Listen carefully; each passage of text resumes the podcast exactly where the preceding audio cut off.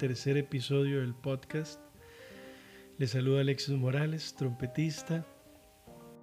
Em, una semana con una gran cantidad de emociones, mucha nostalgia, muchas cosas que pasaron que, que, que me hicieron reflexionar muchísimo. Y al final me tardé, me tardé tanto tratando de, unir todas las partes, de unir todos los, todos los, los puntos que quería tratar. El tema, el tema de hoy sobre el autoperdón y la reconciliación con nosotros mismos para potenciar nuestro desempeño, para potenciar nuestro desarrollo también cómo, cómo se me juntó con, con ese momento en donde yo acepté eso y llegué a esa a, darme esa, ese chance y esa posibilidad de, hacer las paces con, las voces que tenemos, con, con los diferentes personajes que tenemos adentro y caminar todos en una sola dirección. Esto se da a raíz de, del autosabotaje que hablé en el podcast pasado y mucha gente me escribió para, para hablar un poco más de este tema. Entonces consideré que era vital, que era necesario hablar del autoperdón. ¿A qué vamos con todo este asunto? Usualmente, em, cuando nosotros desarrollamos nuestra, nuestra pasión, nuestra profesión, esa, esa actividad que es uno de los pilares fundamentales en nuestro día a día, en nuestra, en nuestra existencia.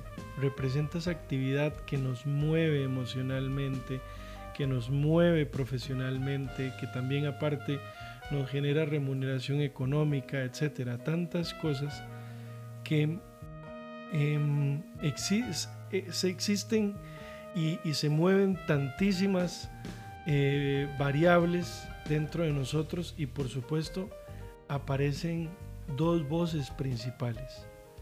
La voz positiva. De hecho, usualmente en las, en las caricaturas, en las películas animadas o en las fábulas de antes, eh, aparecía el ángel bueno y el ángel malo. o el diablillo. Y mm, era la voz de nuestra conciencia que nos decía que todo iba a estar bien, que era el momento para brillar, que es, es esa oportunidad que estábamos esperando, que tenemos todo lo necesario para triunfar, para salir adelante, para demostrar un montón de cosas maravillosas, para llenarnos de felicidad, de emoción, de que este va a ser un momento que recordaremos por siempre, tantas cosas que nos pasan por la cabeza en ese momento, pero viene la otra voz que también interactúa al mismo tiempo y nos dice, eh, este, este te, está, te está dando un panorama demasiado alentador, es muy probable que nos equivoquemos, eh, vas a quedar expuesto públicamente, el ridículo, no estás lo suficientemente preparado, em, te sentís mal, eh, mirar todo lo que está pasando físicamente, eh, estamos inestables, todavía te puedes arrepentir, te puedes regresar, inventa una excusa o ve pensando en algo que, que justifique tu mala actuación bueno, tantas cosas, pero tantas cosas que pueden surgir. Ahí va a depender mucho de la imaginación y, del grado de autoestima de las personas, en donde, en donde llega un punto en donde estas voces interactúan y, y pueden llegar a tener tanto peso que afecten de manera directa nuestro desempeño. Pueden llegar a tener tanto protagonismo que, que nos saboteen o nos potencien. ¿ok? En este punto, aquí es cuando nosotros primero tenemos que tener conciencia de que esas voces somos nosotros mismos, primero que todo. Y aquí es donde viene la esencia de toda esta situación. Somos nosotros, no es nadie más. Y son las voces que están sonando en nuestro interior. Son voces que nosotros podemos controlar, manejar, callar lo que necesitemos callar, manipular lo que necesitemos manipular e inclusive usar lo que necesitemos usar. Es, es importante, importantísimo que nosotros seamos conscientes de eso. Sobre todo de, de también aceptar de que esas voces van a estar ahí. Porque, por ejemplo, la voz que que muchas veces nos quiere detener, mm, en la mayoría de los casos es por un instinto de supervivencia, de, que nos quiere evitar una mala experiencia o nos quiere evitar eh, un daño o nos quiere evitar algo, ¿ok? Es un sentido de sobreprotección ante todo, ante el miedo, ante tantas, tantas eh, eh, posibilidades. Eh, después está la voz positiva, que es la conciencia de todo el trabajo que nosotros hacemos, de todo, del autoconocimiento que tenemos de nosotros mismos y, de, la, y, de la información que tenemos de nosotros, de todas las posibilidades y todas las aptitudes que tenemos como, como individuos y que sabemos eh, plenamente que podemos sacar eso adelante inclusive cómo el factor de la automotivación puede ser un motor que lleve más allá nuestras posibilidades.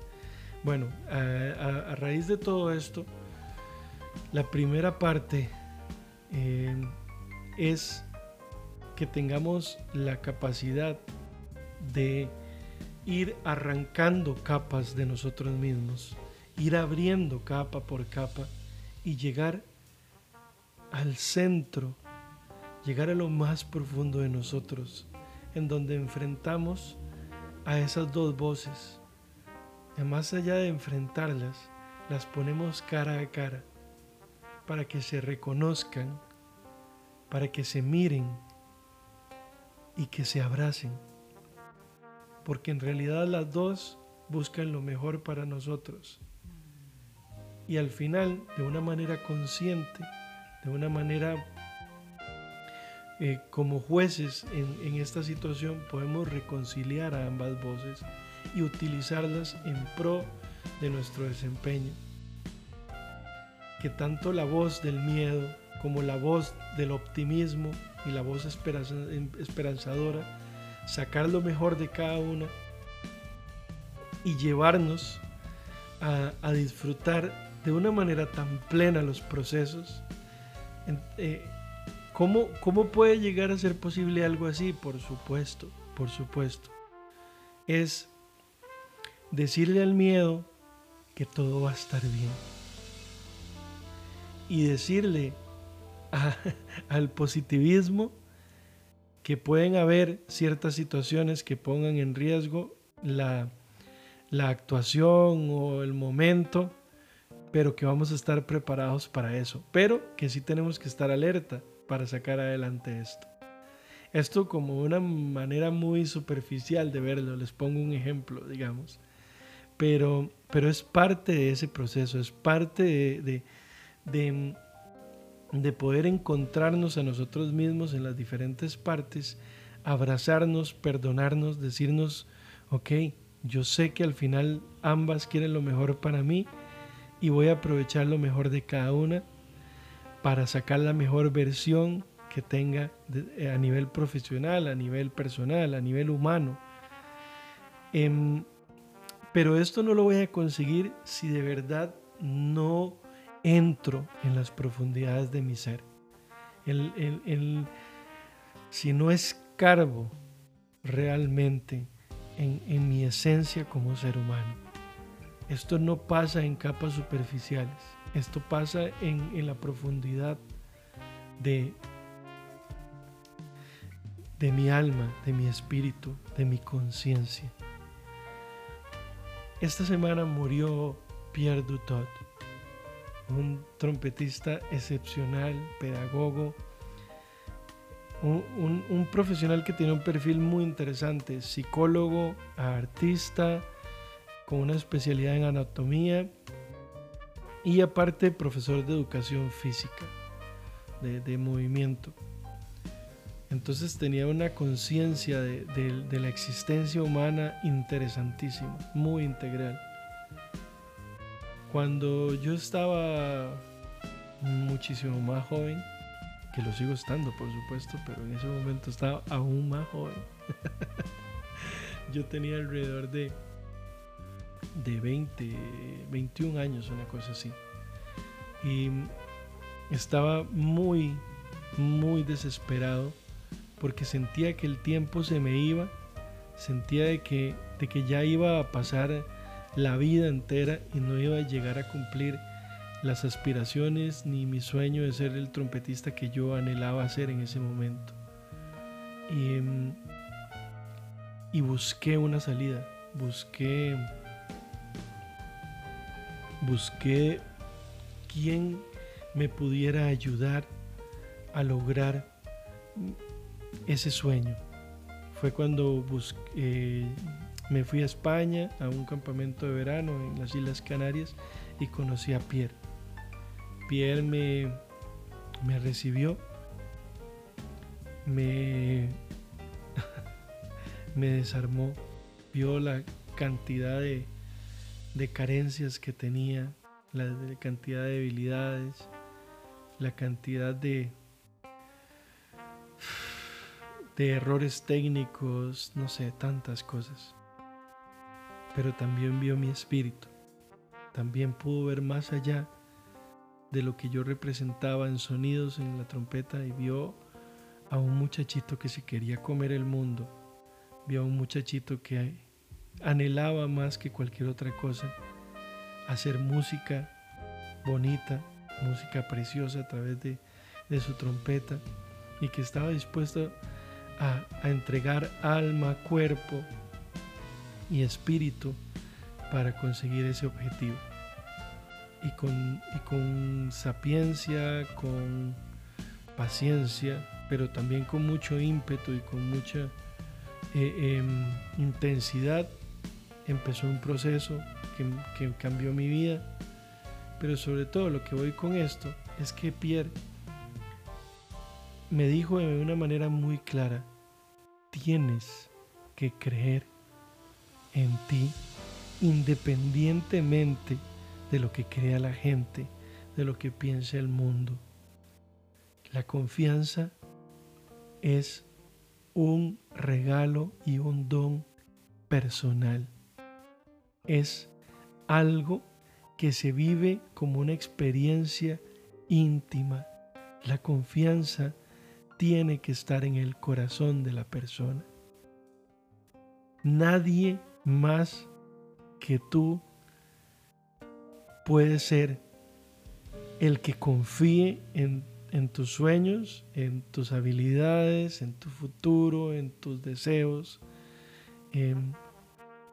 Eso, eso fue fuertísimo. Cuando él me lo dijo en, un español ahí bastante tambaleante, francés es Pierre, y mm, por eso el, tú, si no jamás lo hubiera usado. A mí eso se me quedó tatuado en el corazón.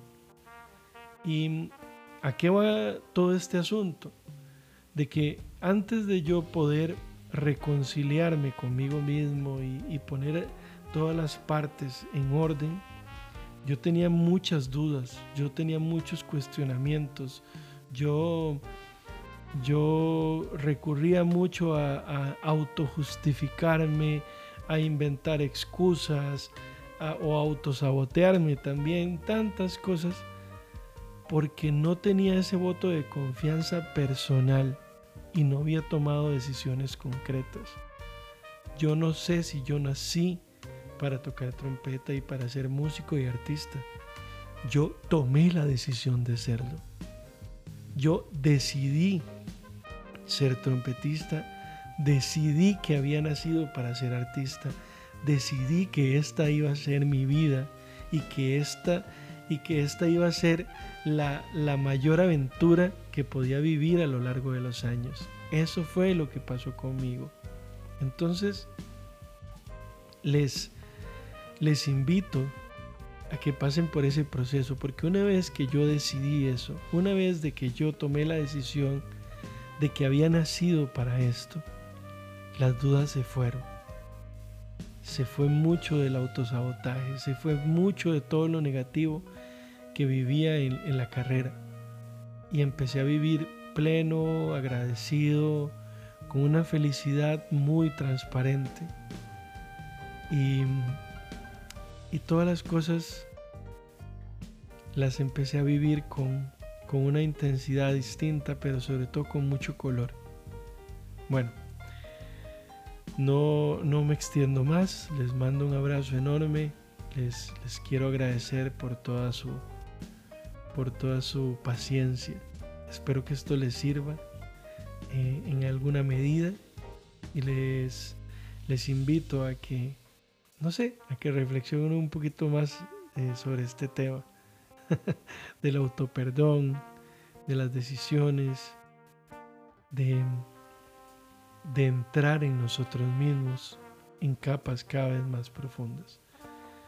Les saluda con todo el cariño del mundo Alexis Morales, trompetista costarricense, y nos vemos en el próximo episodio del podcast desde el camerino. Saludos. Antes de despedirme, quiero mandarle un abrazo eterno a Pierre Dutot allá en el cielo por, por cómo me, me cambió la vida por cómo le cambió la vida a mi familia, pero sobre todo por cómo le cambió la vida y le mejoró la vida a tantas personas a lo largo de su existencia. Como decía él, él era un mercader de felicidad.